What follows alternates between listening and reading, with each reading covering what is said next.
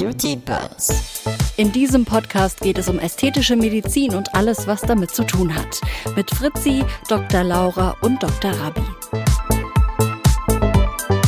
Beauty Buzz. Einen schönen guten Tag aus Marbella. Wir sind in Marbella am Recorden. Hallo Laura, hallo Rabi.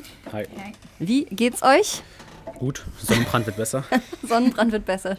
Step by step. Es gibt hier doch auch so coole, so cooles Aloe Vera, was du drauf machen kannst, oder? Ja, So, Hilft- hilft ist mir aber nicht. gerade eingefallen, hilft nicht. Okay, lassen wir, ich wollte gerade sagen, wir haben in der letzten Folge schon äh, ausführlich über Nachtdienste und Sonnenbrände gesprochen, deswegen äh, brauchen wir das, glaube ich, jetzt nicht äh, weiter ausführen. Ähm, wir haben noch einen Gast heute bei uns. Hallo Konstantin. hi. Du bist auch im Bereich der ästhetisch-plastischen ähm, Medizin unterwegs. Vielleicht kannst du einmal kurz sagen, was du machst. Ähm, ich bin- sag mal, ich bin so, glaube ich, so die männliche Version von Laura. Äh, ich habe in Deutschland, ich, ohne Brüste, äh, äh, ich habe äh, auch in Deutschland einen Assistenzarzt angefangen für plastische Chirurgie und äh, bin dann nach Marbella gegangen. Ähm, und da habe ich Laura und Rabi vor einem Jahr kennengelernt. Und dann haben sie von ihrem Podcast erzählt. Ich finde Podcasts, habe ich vorher schon gesagt, total anstrengend anzuhören, aber ich freue mich jetzt sehr, bei einem mitzumachen. Ich muss mir danach nicht Das ist ganz, von dir, dass du das. Ich wollte gerade sagen, du bist ja hier zum, zum Reden und äh, Exakt, nicht zum deswegen habe ich auch gesagt, mache ich. Ähm, und ähm, genau, ich bin in einer anderen Klinik als Laura in, in Marbella. Und Laura's Klinik macht ja viel so Körper. Wir machen schon auch so ein bisschen Körper. Wir machen größtenteils Gesicht, würde ich sagen, und Brust. Mhm. Ähm, so ein bisschen anderes Spektrum. Aber ihr macht Und eigentlich alles, oder? wir machen alles, genau. Aber es ist ja immer so, also das äh, Special des Hauses, würde ich sagen, sind bei uns dann ähm, so Facelifts, Mhm. Gesichtsverjüngung.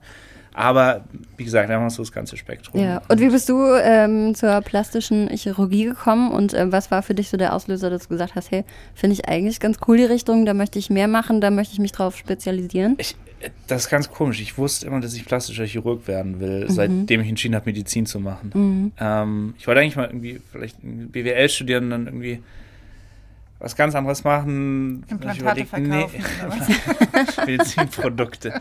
ähm, Auch nicht verkehrt. und, äh, und hast keine Nachtdienste, das ist nicht schlecht. Äh, Das und- Thema hatten wir heute auch schon. Achso. ähm, und nee, dann habe ich Medizin studiert und dann war es irgendwie für mich relativ klar, dass so das Coolste, was du als Arzt machen kannst, plastischer Chirurg ist. Warum ist das das. Coolste? Das ist nochmal plastischer Chirurg. Nein, ich finde, so, das ist so. Du siehst eine dein Werk. Du siehst dein Werk, das ist wichtig. So chirurgisch, du siehst am Ende des Tages, was du gemacht hast. Es ist vielleicht noch nicht komplett ausgeheilt und alles braucht ein paar Wochen, aber du siehst was. Ich fand es bei den Internisten immer total furchtbar, dass sie dann so, ah, gib mir eine halbe Tablette mehr. Und er stirbt trotzdem. Und dann, ich, hätte, ich, ich hätte jetzt das Beispiel gemacht und wir kontrollieren dann in drei Monaten nochmal den Blutdruck, ob er jetzt ein bisschen besser ist. Das wäre für mich total unbefriedigend gewesen. Äh, also du siehst, was du machst. Und dann, äh, ich wusste immer, dass ich irgendwann mal mein eigenes Ding haben will. Das kannst du jetzt zwar als Gefäßchirurg, kannst schon auch machen, aber kannst keine spannenden Sachen mehr machen, glaube ich. Und das kannst du als plastischer Chirurg schon noch machen. Du kannst Ja. als plastischer Chirurg dich niederlassen, musst nicht mal in einer großen Klinik arbeiten und kannst super coole OPs machen, die du eigentlich davor immer machen willst. Ich glaube, so plastische Chirurgie ist genau andersrum wie alle anderen Spezialitäten. Dann, wenn du dich niederlässt, machst du die richtig coolen, also ästhetische Chirurgie machst du die richtig coolen Sachen. Das muss man auch immer differenzieren zwischen rekonstruktiver und ästhetischer plastischer Chirurgie, aber dann machst du so die coolen Sachen. Die anderen, die machen halt in der Klinik so die mega funky Sachen und dann Ja. lassen, lassen die sich nieder und machen dann so Rückenschmerzbehandlung oder Orthopäden oder so. Akupunktur, nein. Die, die, Leute kommen ja, die Leute kommen ja freiwillig ne, zum Plastiker. Das ist das Schöne. Die kommen freiwillig und die sind dankbar. Und das hast du halt bei den anderen nicht. Ich meine, es kommt keiner zum Kardiologen und sagt, ah, danke Dr. Müller, dass Sie meinen Blutdruck gesenkt haben. Und Findest du? Ja, Dürfen absolut. wir diskutieren in dem Ja, Podcast? klar, sehr sollen ja. gerne. Ja, Finde Okay. ich nicht. Ja, auf keinen Fall. Ähm, Re ich Regenfrei, Runde. es, es, es ist gemischt. Also so viel Du bist Schokolade, die, du, wie ich letzte Woche bekommen habe. Und es war für Kleinigkeiten. Glaube ich, hat kein Kardiologe oder Gastroenterologe Der oder auch Urologe in ja auch zwei Jahren Wein. bekommen. Hm? Ja, Gastroenterologe kriegt ja, Wein. du gehst ja, also ich meine, du, du gehst ja auch nicht nochmal, keine Ahnung, bei so banalen Dingen, wenn du weiß nicht, was mir jetzt einfällt, erkältet bist, du hast Halsschmerzen, dann gehst du zum Arzt, der, der verschreibt dir irgendwas und dann nimmst du da deine Tabletten und dann gehst du ja nicht nochmal zur Ja, du- Nachkontrolle genau. dahin, sondern die Aber Halsschmerzen sind halt irgendwann weg. Ah. Das Einzige, was äh, Leute machen, die halt wirklich regelmäßig da sind, auch wegen Blutdrucksachen wahrscheinlich, die schicken dann eine Grußkarte zu Weihnachten oder schenken Also ich dir find, so, Pralinen. das, ich war mal bei einem Hausarzt nach einem, Studium. Der hat viel bekommen. Ich finde, ich finde es auch voll okay, wenn Patienten in der plastischen Chirurgie, wenn die einen elektiven Eingriff durchführen lassen, ähm, da, da sind wir Dienstleister für die. Ja, Elekt, ja. Das ist, äh, das ist so, wie wenn du, wenn du jetzt zu BMW gehst und ein Auto kaufst und dann gehst du noch zum Verkäufer und bringst dir eine Schachtel Pralinen, weil es dir so nett Ja. Äh, sich um alles gekümmert hat. Ja, weißt du, Ja, aber ist- die Gynäkologinnen Aber haben schon tausend äh, Karten von Babybilder. irgendwelchen Babys, die auf die Welt gekommen sind. Ja, die Kinderärzte ja auch. Kriegt ihr, kriegt ihr viele Fotos von Patienten so, ähm, wenn die dann im Urlaub sind und vielen Dank dafür? Nee, aber Nachrichten. Also Nee, ich glaube, ich krieg diese Nacktbilder dann immer, ne? Nach- nicht, nicht hier drüber reden. Nein. Ähm, Nicht aber die ganzen Tags halt. Auf Instagram, oder was meinst du? Nee, aber das ist so, so weil du sagst, Gynäkologen kriegen dann so Karten, ja. Mir hat neulich irgendjemand erzählt, dass äh, irgendwie immer noch Jahre danach die Eltern eine Dankeskarte für irgendwas schreiben, was der immer, ich weiß gar nicht mehr, welche Fachdisziplin er war. Das ist ja, nee, äh. Das war bei der Laura. Ähm, bitte? Von, diese, so, ja. Das war der Laura von den Doch, Malediven. stimmt, Das du hast Kind- das erzählt. Das Kind, wo wir gerettet haben. Doch, stimmt, stimmt, stimmt, stimmt, du warst. Ja, ähm, stimmt. Äh, Das, Ja. das kannst du ja mal erzählen. Das ist so. Okay, was eine, bevor, nehmt, nehmt uns Kurz ein und knapp. bisschen mit. Also, Kurz und knapp. Wir waren auf den Malediven und da war ein Kind krank und äh, Laura und ich haben es halt gerettet. Also mehr Okay. Laura, ich im Hintergrund. Äh, und, Thank you äh, for the credits. Sag ich normalerweise nicht. und die danken Laura bis heute jedes, jedes Jahr am Geburtstag. aber das ist doch Das cool. Lustige ist, wir haben fast am, ich glaube, wir haben sogar am selben, die Kleine und ich haben am selben Tag Geburtstag. Genau, am selben Tag noch Geburtstag. wie schön. schicken mir immer aus Indien. Voll das war das aus Südafrika. ja. Indien. Ja, stimmt, Südafrika. Südafrika. Das war eine knappe Sache. Das ja. war eine knappe Sache, Ach, sag ich. Ja, ja. Also Ja, aber da siehst so- du mal, wie dankbar die Leute sind. Eben. Und ähm, ich glaube, in, in viel äh, im Vordergrund steht auf jeden Fall auch immer so der, der menschliche Umgang und die Menschlichkeit dann. Ne? Also wahrscheinlich, dass die Leute sich klar war es dann eine, eine scheiß Situation in dem Moment, aber du hast es dann einfach so gut gemacht, Laura. Und, und weißt du, die Leute auch so menschlich, mental, emotional wahrscheinlich gut mitgenommen, dass denen das in Erinnerung geblieben ist. Abgesehen davon merkst du dir halt eh der Tag, an, deinem kind, an dem dein Kind gerettet wurde. Ja, so, ne? unsere Patienten bleiben auch gut in Erinnerung. Das Interessante bei Konstantin ist halt, der ist jetzt nicht nur einfach so in der plastischen. Ähm, er Ist und mit dir Einer der befreundet. ist einen. mit mir befreundet. Mein bester, mein bester Freund hier. So ist es. Das Ähm, der, ist immer Warte, gemein Laura der- gegenüber. Weil die wird dann immer so ein bisschen ausgestattet. Vor allem so, Laura ist halt immer hier, Rabi ist dann so, manchmal dann so, Rabi, Rabi, Rabi. Nein, das muss man auch mal sagen, dass es sehr schön ist, dass auch Laura hier ist, weil es ist, Danke. natürlich, du kommst in so ein neues Land, hast Kennst keine, niemanden. keine Friends, dann, wir sind alle viel unterwegs an den Wochenenden, das heißt, du hast noch nicht so die Möglichkeit. Und das ist total schön, finde ich, dass wir uns äh, gefunden haben. ja. Jetzt erzähl mal, erzähl mal, warum du so viel unterwegs bist. Darauf wollte ich hinaus. Erzähl mal, warum du, wo, du, du bist ja kein Wochenende da. Du bist eigentlich jedes Wochenende Immer weg. wenn wir mit dir grillen wollen, bist du nicht da. Ja, warum? Und das, das ist das Interessante, das macht ihn aus. Das habe ich auch schon gehört, genau, dass Ganz du special. irgendwie very special interest mäßig unterwegs bist. Ähm, aber ich äh, mache Vorträge. Mhm. Ähm, Nicht über irgendwelche Sachen. Nee, aber wie so ein Gesicht oder der Körper aufgebaut ist, das heißt bei Ärzten Anatomie. Weil ich finde, das ist das Wichtigste, was äh, du wissen musst als Chirurg. Ähm, oder auch wenn du, wenn du nicht Chirurg bist, wenn du einfach Filler, Botox, wenn du das machst, musst du wissen, wie ist das aufgebaut. Und das ist so ein Riesenproblem, finde ich, generell in, in der ästhetischen Absolut. Medizin. Es gibt keine, oder es gibt ein paar okay Weiterbildungsangebote, aber es ist nicht so wie Gastroenterologie oder, keine Ahnung, Infektiologie oder irgendwie sowas, so ein etabliertes Fach, wo es auch einen Facharzt gibt. Und sobald du einen Facharzt hast, hast du ja die Notwendigkeit, dass die Leute in irgendeiner Form ausgebildet werden. Zumindest mal theoretisch. Ich stelle das jetzt einfach mal hin, weil ich finde, dass die Ausbildung generell im, chirurgischen Bereich in, in, in vielen Sachen sehr, sehr schlecht ist. Zumindest auch in Deutschland, das muss man mal sagen. Ja, 100 Prozent. Ähm, und das ist nicht nur systemgeschuldet, Ja. das ist schon auch, glaube ich, interessensgesteuert von den, von, es gibt sehr, sehr gute Ausbilder. Ich habe äh, tolle Oberärzte auch gehabt, muss ich ganz ehrlich sagen.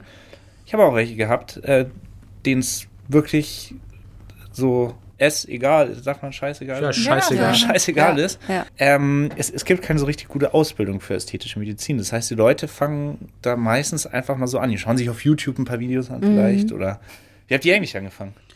Ich habe Learning by Doing gemacht. Learning by Doing. Learning Videos, Videos auf YouTube, Ja. Learning by Doing. Und äh, an der Stelle danke, danke an alle, die mir vertraut haben. Ich wollte gerade nachfragen, same, same, wirklich, same. wie ist das denn eigentlich und wie geht man damit um und wen fragt man? Fra oh, ich hasse es immer. Ich war- Fragt, fragt. Fragt, Ah, das ist ein fragt. Klassiker. Bei mir Ich, darf ich auch nicht. hasse, oh, ich sage Ich- das jedes Mal ich sag- Wen fragt man? Ich sage immer Frey. Ich auch. Kommst du Ja. aus Bayern?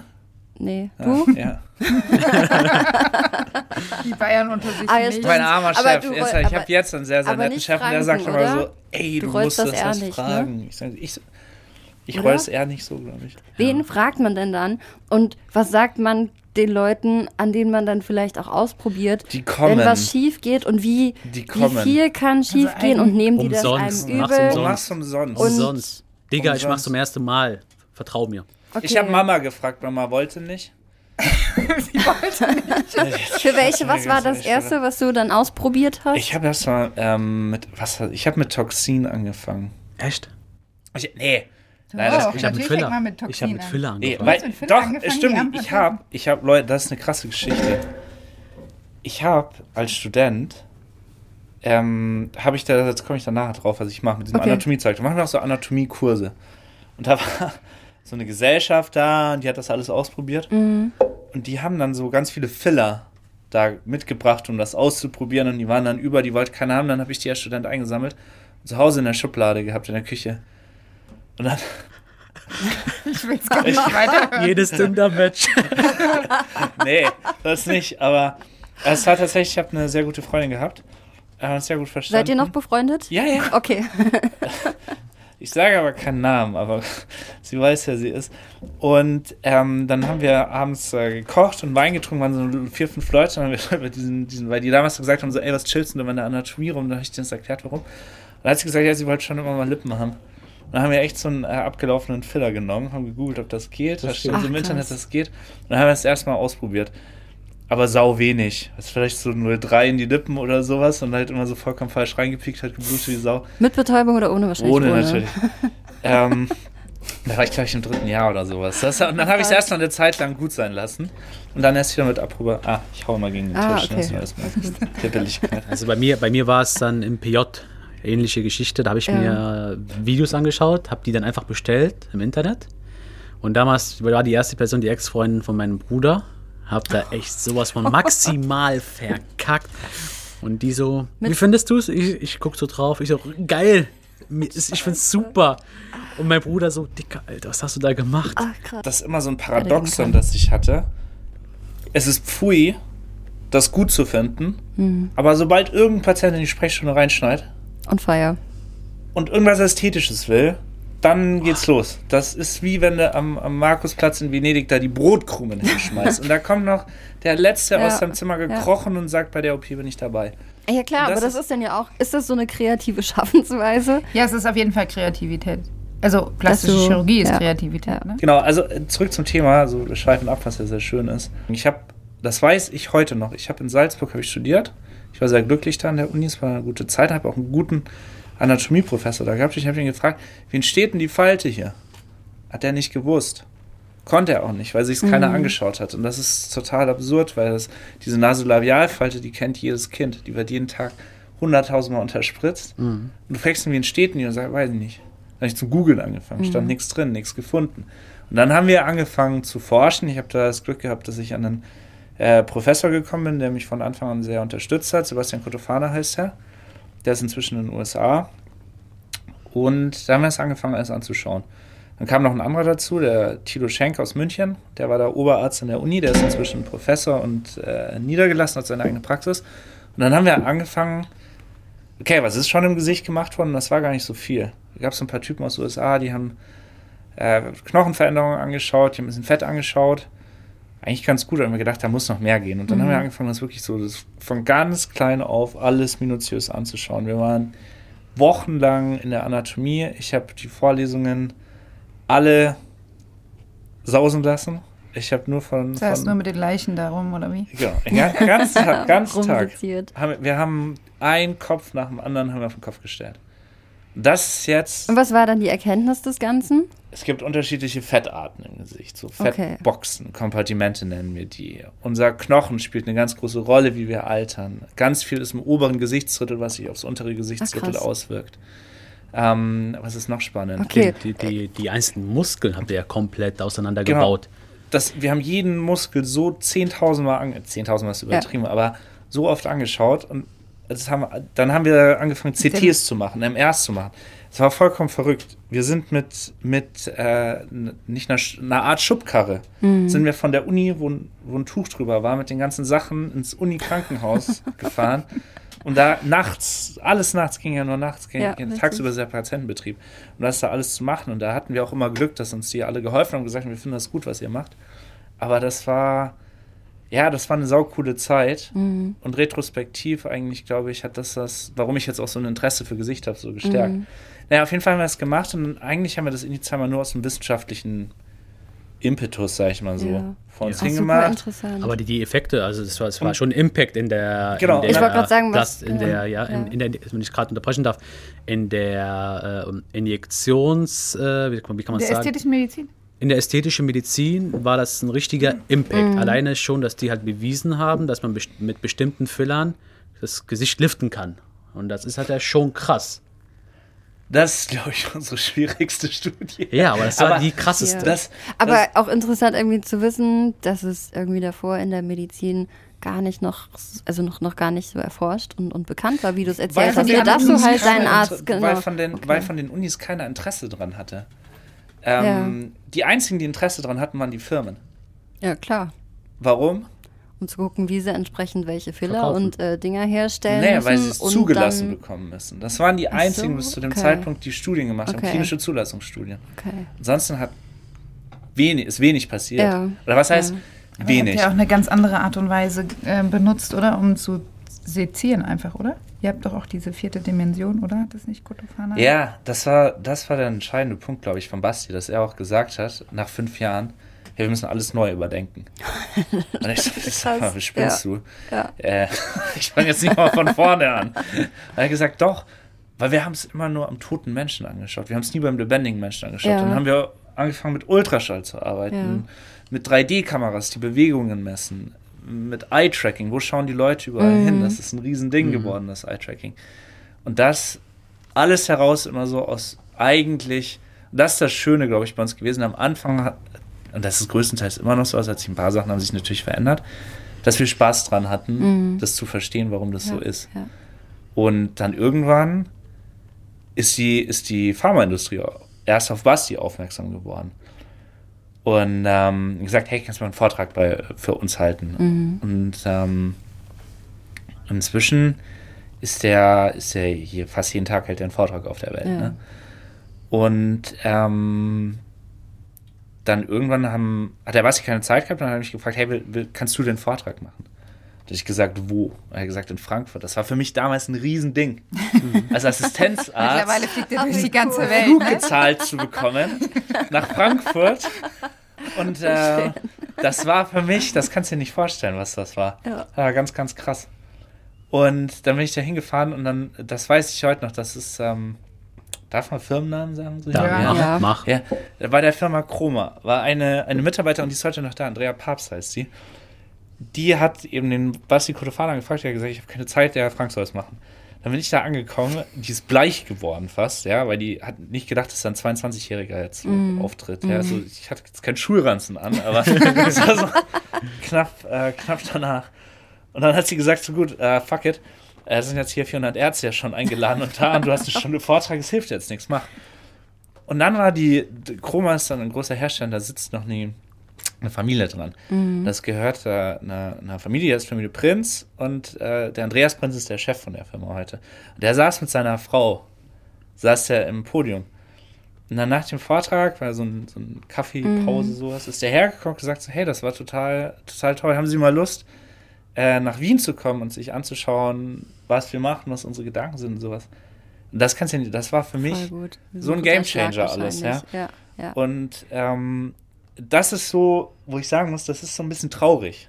Fast schon. Mhm. Ich stelle mir das dass ein bisschen jemand, dass vor. jemand von einer Firma zu einem jungen Assistenzarzt geht und sagt, hey, willst du mal mit uns reden, willst du mal anschauen, das sind unsere Gedanken zu dem Thema. genau die Denkweise, wie es in, in, der, in, dem, in der ganzen Tech-Welt irgendwie schon gang und gäbe ist, dass irgendwie junge Leute, die Interesse haben, die neugierig sind, die irgendwie Sachen entwickeln, wirklich auch ernst genommen werden und äh, nicht so abgetan werden, sondern die da, die da auch irgendwie unterstützt werden, sodass im Endeffekt die Leute, die natürlich, klar, die jahrelang schon da in Unternehmensstrukturen und so weiter sitzen, dann aber auf die jüngere Generation nochmal zukommt und fragt, okay, wie, wo, was ist denn da jetzt genau? Und ähm, so ein bisschen stelle ich, stelle ich mir das da in dem Bereich auch vor. Ja, aber das dann so Wichtige, das verstanden Wichtige an der ganzen. Geschichte, der Konstantin hat es ja nebenbei gemacht.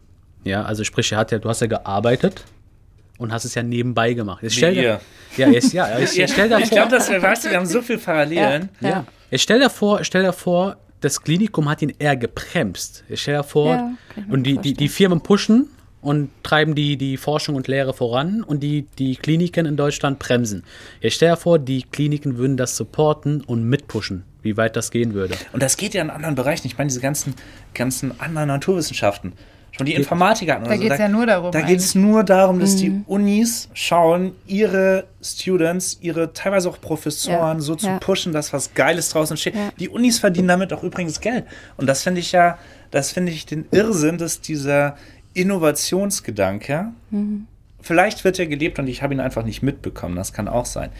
Aber dass der, dass der, der wird da nicht genug gelebt. Ja. Ja, vielleicht glaube, fehlt er in der, in der Das- Medizin noch, oder? Das ist Mediziner dann Gebi- sind alle kein, wir haben ganz viele, nicht alle, aber ganz viele haben kein Unternehmertum. Die denken Ja. nicht Ja. genug. Ja. In, Ja. Medizin Ja, ist zu einem gewissen Extent genau. auch ein Business. Du vergisst, dass in Deutschland einfach diese ästhetischen Injektionen oder überhaupt Ästhetik voll das Tabuthema ist. Und deswegen ist es in, ich meine, das Grundthema ist, ist dieses Tabuthema und das Grundthema ist, dass man, dass man irgendwie so tabuisiert wird oder dass diese Ästhetik tabuisiert Ich glaube, wird. vielleicht ist es auch einfach, dass viele noch, also dass man langsam erst versteht, auch gerade die plastische Chirurgie ist irgendwie oder oder weiß nicht, Themen werden noch auch immer von, von einer Gesellschafts- und, und, und einem gesellschaftlichen Vibe irgendwo geprägt. So. so Wie- und du hast natürlich keine medizinische Indikation, irgendwie jetzt unbedingt was, was zu machen, aber es ist, gibt, ist trotzdem eine Nachfrage da, ohne dass du jetzt ein gewisses Krankheitsbild oder Wie, sonst was wie, hast. Konstantin, oder? wie, wie, wie, wie findest du das denn in den anderen Ländern? Du bist ja jetzt quasi überall auf der Welt gewesen. Wie Ja. findest du das in Japan, in Singapur, in Brasilien?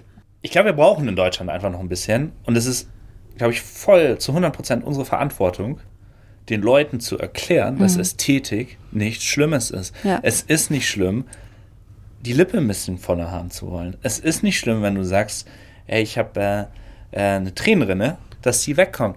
Und es gibt inzwischen Studien, die zeigen, dass durch Botulinumtoxin-Injektionen das psychologische Wellbeing gesteigert wird. Das heißt, du hast irgendwie den ganzen Mental Health Aspekt, der Genau. natürlich Den- auch im Moment du wieder mit aufkommt, Studien, hast du abgedeckt. die zeigen, dass bei milden Depressionen ein Einsatz von Botulinumtoxin hilft. Ich sage nicht, dass es das löst. Ist es dann wirklich einfach nur der Impact, dass ähm, man sich dann besser fühlt? Nee. In, weißt du, das das, ist noch stelle was ich mir so ein- das rein. ist was rein mehr. Du, hast, du optisch- musst das so vorstellen, der Korrugatormuskel Mhm. und der Procerusmuskel, das sind die, die diese Glabella falten. du musst einmal böse- kurz beschreiben, wo die sind, weil Ja, stimmt, die man sieht ja uns. man der, sieht uns wie würdest du Glabella beschreiben? Zwischen den Augenbrauen und über der Zornesfalte. Nasenspitze. Die- Zornesfalte. Ja. Ja, genau, Ja. Zornesfaltung. Jetzt mal auf Deutsch.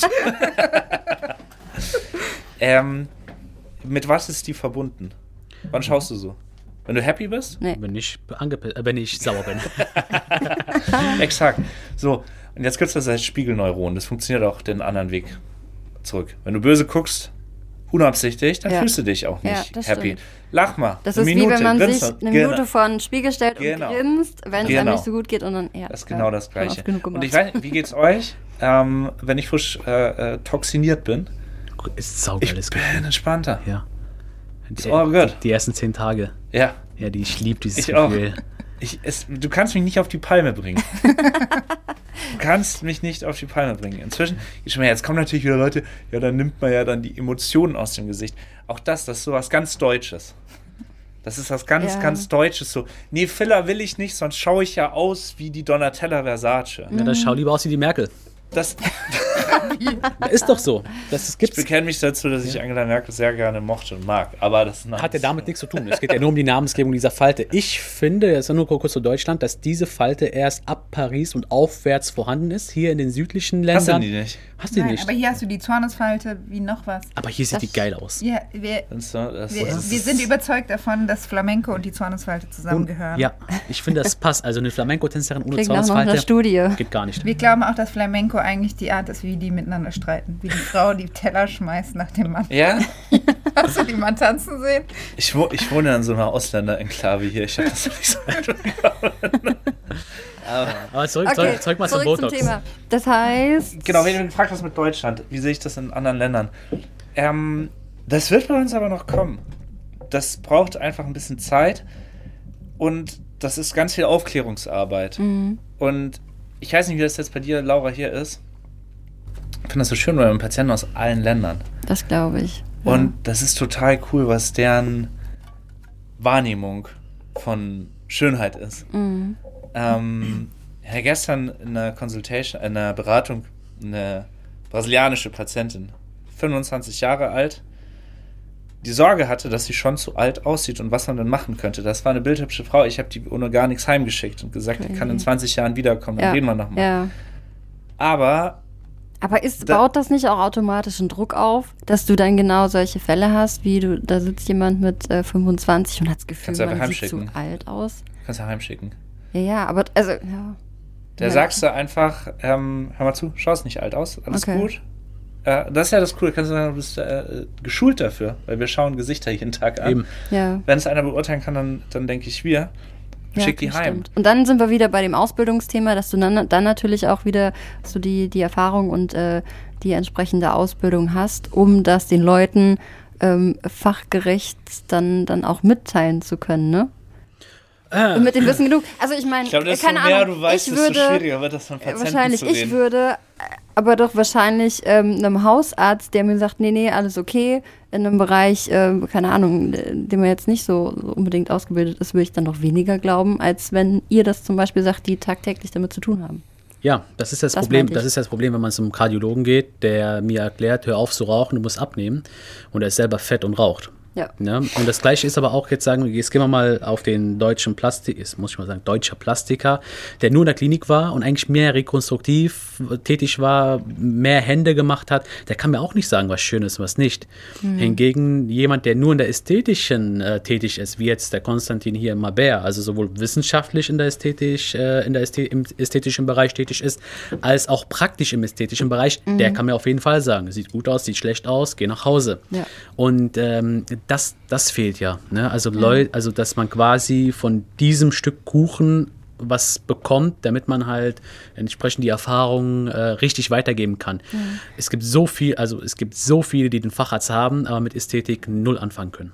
Ja, das glaube ist ich. das, das, ist das Problem. Das, das ist eigentlich auch voll legitim, wenn man mal so überlegt. Das Problem, glaube ich, ist so ein bisschen, dass die plastische Chirurgie einfach zu groß geworden ist, beziehungsweise auch die ästhetische Chirurgie zu vielseitig, viel zu groß und viel zu nachgefragt worden ist. Das war vor 50, 60 Jahren sicherlich ein gewisses Nischenthema. Und auch wenn es in Deutschland jetzt in der Öffentlichkeit nicht so propagiert wird, haben wir steigende Zahlen an Eingriffen jedes Jahr. Das heißt, es wächst. Und das, was du auch in den anderen Ländern ganz oft hast, da hast du nicht einen sechs Jahre langen Facharzt für plastisch, rekonstruktiv, ästhetisch, Hand- und Verbrennungschirurgie, was absurd ist, weil das alles so, Speziell. so spezielle Themen sind. Ich meine, überleg doch mal die Hand, Handchirurgie. Das ist jetzt nicht was, was ich sage. Mein Vater ist Handchirurg. Der wird jetzt weinen, wenn er das hört, aber ich sage so, Handchirurgie ist jetzt nicht mein Big Topic, ja. Ja. Ich finde das toll, wenn das jemand gut machen kann. Nicht so ein Ringband A1? Das kann ich aber ganz gut.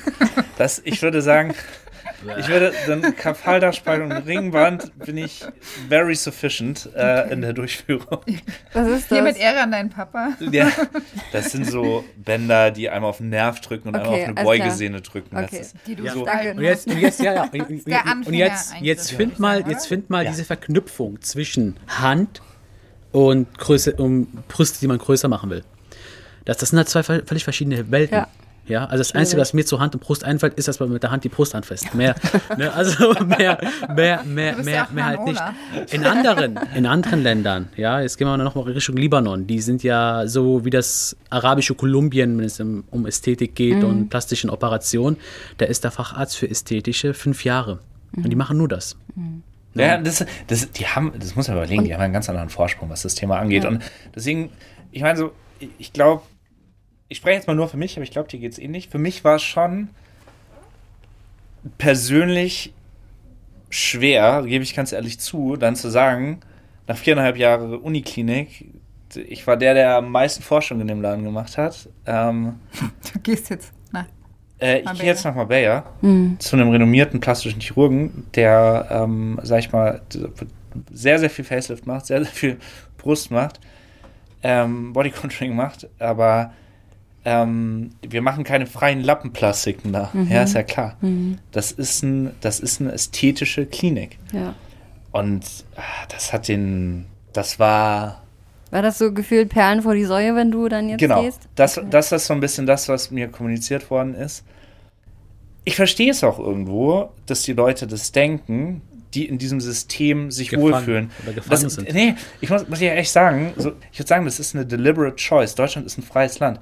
Und einfach von dem, wie ich mir meinen Arbeitsalltag vorstelle, wie ich mein Leben vorstelle, ist das nicht für mich kompatibel auf Dauer. Und ich denke, das ist auch vollkommen legitim. Hingegen, wenn jemand sagt, hey, ich gehe da total auf, und das ist ja, das hat auch, das ist sau cool, wenn du einem großen Team Voll. bist, viele Kollegen hast, Ja. das ist schon, das ist schön. Ja. Das sind Sachen, ich will jetzt nicht sagen, dass ich es vermisse, aber ich habe immer, ich bin immer noch sehr gut mit vielen Kollegen befreundet. Mhm. Es ist auch manchmal schön, so ein bisschen Gossip zu haben.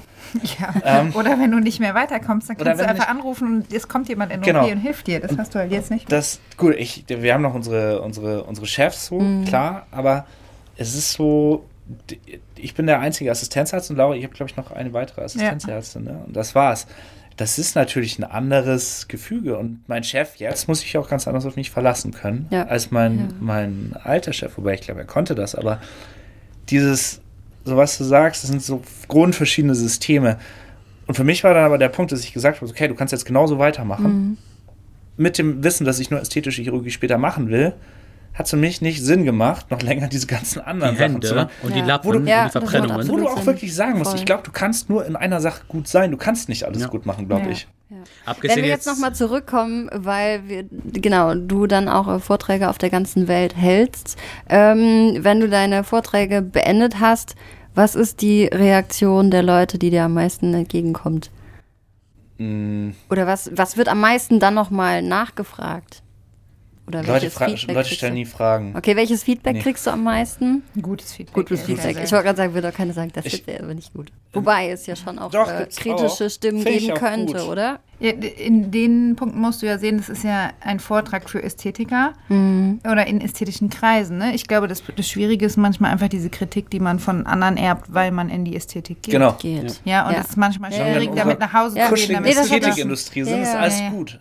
Aber das Nee, ist das hatte ich schon auch sagst. so verstanden, Dieses- aber es ist ja trotzdem ähm, dann auch noch, also da sitzen ja auch Leute, die, die froh sind über die, die Schulung und, äh, Nur. und das Wissen, was du halt teilst, haben viele irgendwie dann auch am Ende so einen Aha-Effekt Ja, oder ist es einfach ganz nur, genau, das war, da wollte ich vielleicht auch eher drauf hinaus. Das ist, das dieses, ist ähm, eher ein Imposter-Syndrom, was ich mit mir rumschleppe. mal, ja. Das ist ganz, ganz schlimm. Ja. Das wird auch nicht besser, das wird nur noch immer schlimmer, dieses Imposter-Thema. Weil du stehst da und denkst ja so, was soll ich denn jetzt erzählen? Mhm. Aber grundsätzlich sind die, sind, deswegen mache ich es auch eigentlich. Mhm. Weil es viele Leute gibt, die sagen so, hey, ich habe es nochmal anders verstanden. Ja. Die wissen das, Ja. aber sie haben es vielleicht nicht so einfach sich visualisieren können. Das ist so wie Rabi sagt. Ich meine, Rabi ist einer, einer der besten in Deutschland für Filler und Toxin. Der sagt ja, hey, ich habe über diese Falte nochmal neu nachgedacht. Und das finde ich immer so das Lustige. Du siehst so ein Panel bei so einem Kongress. Mhm. Äh, Glabella Lines. Eineinhalb Stunden. Und ich so, Leute.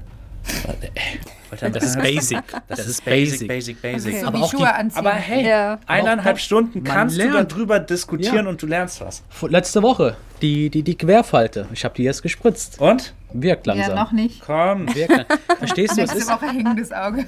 Das ist. das ist, das ist, das ist zwar wie Schuhe zubinden, aber ungelogen, einmal pro Jahr muss man sich diese Basics geben, weil in dem Jahr hat sich was geändert. Und es wird verfeinert. Und das ist, denke ich, auch das Problem jetzt mal dieser alten Chefärzte, die das mal irgendwann mal gemacht haben vor 13 Jahren, sich mal eine Vorlesung angeschaut haben oder ein Buch dazu gelesen haben und dann nie wieder geupdatet haben, weil die es halt nicht nötig haben. Aber das updatet sich jedes Jahr und das macht der Konstantin als auch der äh, Sebastian Kotofana, die machen das so krass, so gut. Und äh, die Leute setzen es, insbesondere bei Finnland, die Leute setzen es ja sofort um.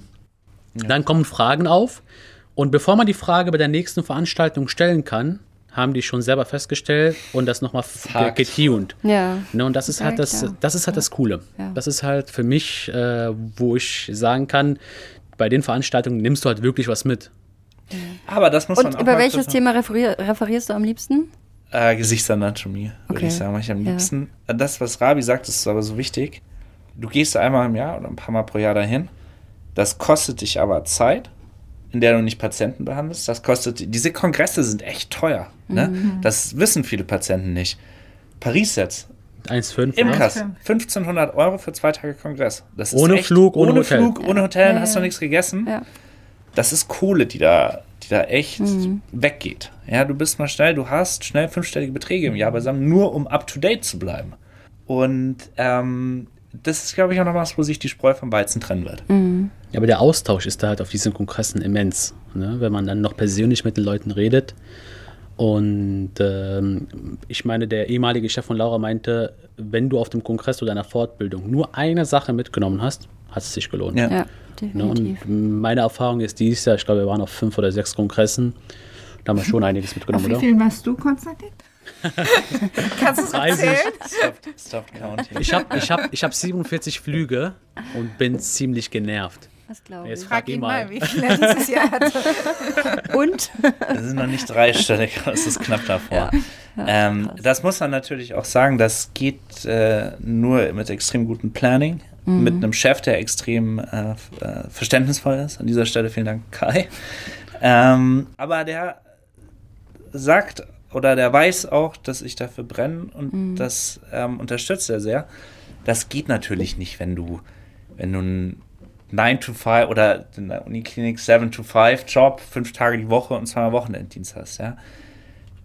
Umgekehrt heißt es aber auch genauso wie ihr, ich habe keine freien Wochenenden. Ja. Ich habe im Jahr fünf bis zehn semi-freie Wochenenden. Und das sind die Wochenenden, wo du den ganzen Shit abarbeitest, Ja, den du. Wochenende so Steuererklärung hängen lässt. sowas. Also das ist schon auch sowas, was mich manchmal ärgert, weil ich krieg das mit. Mhm. Dass dann Leute sagen, guck mal, der Frank hier, da schon wieder Bangkok etc., der macht Mhm. ja nur noch High Life und sowas. So, wenn ich sowas mache, dann steige ich Donnerstagabend ins Auto hier in Malaga. Mhm. Malaga ist ultra schlecht angebunden, vor allem wenn du abends los bist. Morgens die Flüge gehen noch, aber die kann ich nicht nehmen, weil ich will den Tag in der Klinik sein. Ja. Das heißt, ich nehme irgendeinen absurden Flug nachts, komme irgendwo morgens früh an, gehe noch nicht mal ins Hotel meistens, sondern gehe direkt auf den Kongress, halt meinen Vortrag, bleib da den ganzen Tag, red mit den Leuten, fahre dann abends zurück, Fairpoint, dann habe ich ein schönes Abendessen meistens, gebe ich auch zu, schlaf und am nächsten Morgen spätestens, manchmal auch in der Nacht fliege ich wieder zurück. Mhm. Und das sieht dann immer alles cool aus auf Instagram, aber du kommst da richtig fertig. kostet Ich wollte gerade sagen, aber das ist genau, Social Und- Media ist äh, nicht die, die echte Welt. Natürlich kriegt Nee. man da nur zu sehen, was äh, Leute auch- sich auch- entscheiden, dann ja. entsprechend zu zeigen. Und genau, gerade das, was du alles beschrieben hast, wird drumherum ähm, oftmals auch vergessen, wie stressig das, Das- ist und was man dann natürlich auch entbehrt. Ne? Natürlich, auf der einen Seite erlebst du sicher- sicherlich coole Sachen und, und siehst viel. Und ich bin auch mit der Meinung, ähm, umso mehr man sich mit, mit Leuten austauscht, ähm, es ist immer gut für den eigenen Geist und für die eigene Reflexion und ähm, irgendwie, um, um voranzukommen im Leben. Aber ähm, genau, wie du es gesagt hast, natürlich ist es auch stressig und ähm, fordert irgendwie dann Entbehrung auf der anderen Seite. Back to the topic. Ja, Die, warum wollen die, warum will ein Kinderarzt auf einmal Botox und Filler spritzen? Warum will der das machen? Weil der sagt, oh, ich habe mein ganzes Leben lang habe ich, habe ich so eine Passion für Schönheit im Gesicht gehabt. Das war immer mein großer Traum, dass Ist ich das- das nein, ein Scheißdreck. Der denkt sich, guck mal, der Plastiker um die Ecke, ja. der fährt äh, ein schöneres Auto als ich. Ist das eine Midlife-Crisis der Ärzte? Nee, ist nicht eine Midlife-Crisis der Ärzte. Das ist einfach, Die Äh, Realität. wie kann ich nebenher schnelles Geld mit kleinem Aufwand machen? Mhm. Und das ist schon der erste Fehler an dem System. Ja, aber das, ja. Dass das die Leute denken, allen, dass genau. das einfach ja. mal so zack, ich Ja. spritze jetzt mal Botox. Nee, das ist, hart- ich will nicht sagen harte Arbeit, aber du musst dich mit dem Thema auseinandersetzen. Ja. Du brauchst einen Patientenstamm. Das, wie gesagt, ich, ich würde jetzt auch nicht mir zutrauen, was ist ein leichtes kardiologisches Unterfangen? Wahrscheinlich Blutdruck einstellen oder sowas, dass ich sage, Ramibril 2,5 Milligramm. Genau, so der, der Kardiologe, der wohnt neben mir, der hat ein schöneres Auto als ich, damit macht er anscheinend gut Kohle. Ich stelle jetzt auch mal Blutdruck nebenher ein. Ja. Klappt nicht. Ja, das Nee. Krasse Aber ist das ja ist- eigentlich auch, dass du einfach gucken musst, dieses Botox ist ja ein Anfang und wenn ich merke, ich komme mit dem Botox nicht mehr weiter, dann greife ich zum Messer oder zu was härterem und die können das ja nicht. Die, können wissen ja nicht, wann ich Die aufhören meisten muss. können noch nicht mehr ihre Komplikationen behandeln. ja, Ja. Aber Wie das viel ist wie bei allem. von anderen wenn Ärzten man, zugeschickt. ja. Hylase. nur Ärzte, Heilpraktiker. Ja, auch von Ärzten. Also viele Ärzte haben auch keine Hylase. Ne, die, die kommen dann Ja. hierher. Ich war, ja, ich war bei der Kinderärztin, habe mir die Lippen machen lassen. Das sieht so komisch aus. Und dann guckst du auf fucking Gefäßverschluss und dann viel Spaß. Zum Ende haben wir uns überlegt, ein kleines Entweder-Oder-Spiel mit dir. Ist ganz einfach, du musst immer nur, wir nennen dir zwei Begriffe und du entscheidest dich für einen. Du musst Okay. auch gar nicht groß überlegen. Ähm, okay, Filler oder Botox? Botox, BBL oder Brust-OP? Brust-OP. Dieb oder Implantat. Strand, Ich, das wollte ich gerade sagen. Mach mal was Strand, Privates, Strand oder Winter, privat Sommer oder geschnackt. Winterurlaub? Sommerurlaub. Okay. Hund oder Katze? Und Gin oder Wodka. Wodka. Rot oder grün? Den Wodka. die Farbe grün. Hoffentlich. Ferrari oder Lambo. Das ist die, die Frage. Da Nee, das habe ich wieder noch. Weder noch. Rabis Team Stimmt. Lambo, ich bin Team Porsche. Oh ja, stimmt. I forgot. Okay. Aber ich habe keinen, leider. Keiner. Noch nicht. Noch nicht. Nächstes Jahr mal gesagt, oder? Schauen wir Am Puerto Banús. Rock oder Hip-Hop? mal. Wieder noch. Sondern? Spotify. Äh, Ich habe da so eine Playlist. The Beauty Bus, ne? Mein Genre Spotify. Oh, was machen wir morgen? Ähm, Grillen. Wir können grillen, wir können aber auch irgendwas essen gehen, wie du magst. Holzkohle oder, Gra oder, oder Gasgrill? Ich hätte Bock auf Holzkohle, aber ich Okay. werde äh, wahrscheinlich, ich habe, aber ich habe Gasgrill, mach ich sehr Okay, gern. wunderbar. Dann vielen Dank an der Stelle, dass du dir die Zeit euch. genommen hast und äh, heute da warst. Wo, wo was, finden was wir dich bei Insta? Hm? Gibt's noch was, was du loswerden willst? Grüße an meine Mama. Nee. Ah, okay, das schneiden wir nicht raus. Auf Wie- Insta wo finden, finden wir wir dich? ihn Genau. unter Ja, Konstantin Frank. Okay. Ich habe mal versucht, einen Professional-Account zu machen. So so nur als Dr. Konstantin Frank. Da bin ich aber zu faul. Okay. Deswegen Konstantin Frank ist jetzt so ein semi-professional-Ding. Okay, das sind doch private also alle Einblicke in mein liken langweiliges und Leben. ähm, followen. Folgen. Ihr findet uns natürlich auch nochmal auf thebeautybus-podcast und wir hören uns in der nächsten Folge wieder. Bis dahin, macht's gut. Ciao. Ciao. Ciao, ciao. Ciao, ciao. The Beauty Buzz. In diesem Podcast geht es um ästhetische Medizin und alles, was damit zu tun hat. Mit Fritzi, Dr. Laura und Dr. Rabi. The Beauty Pals.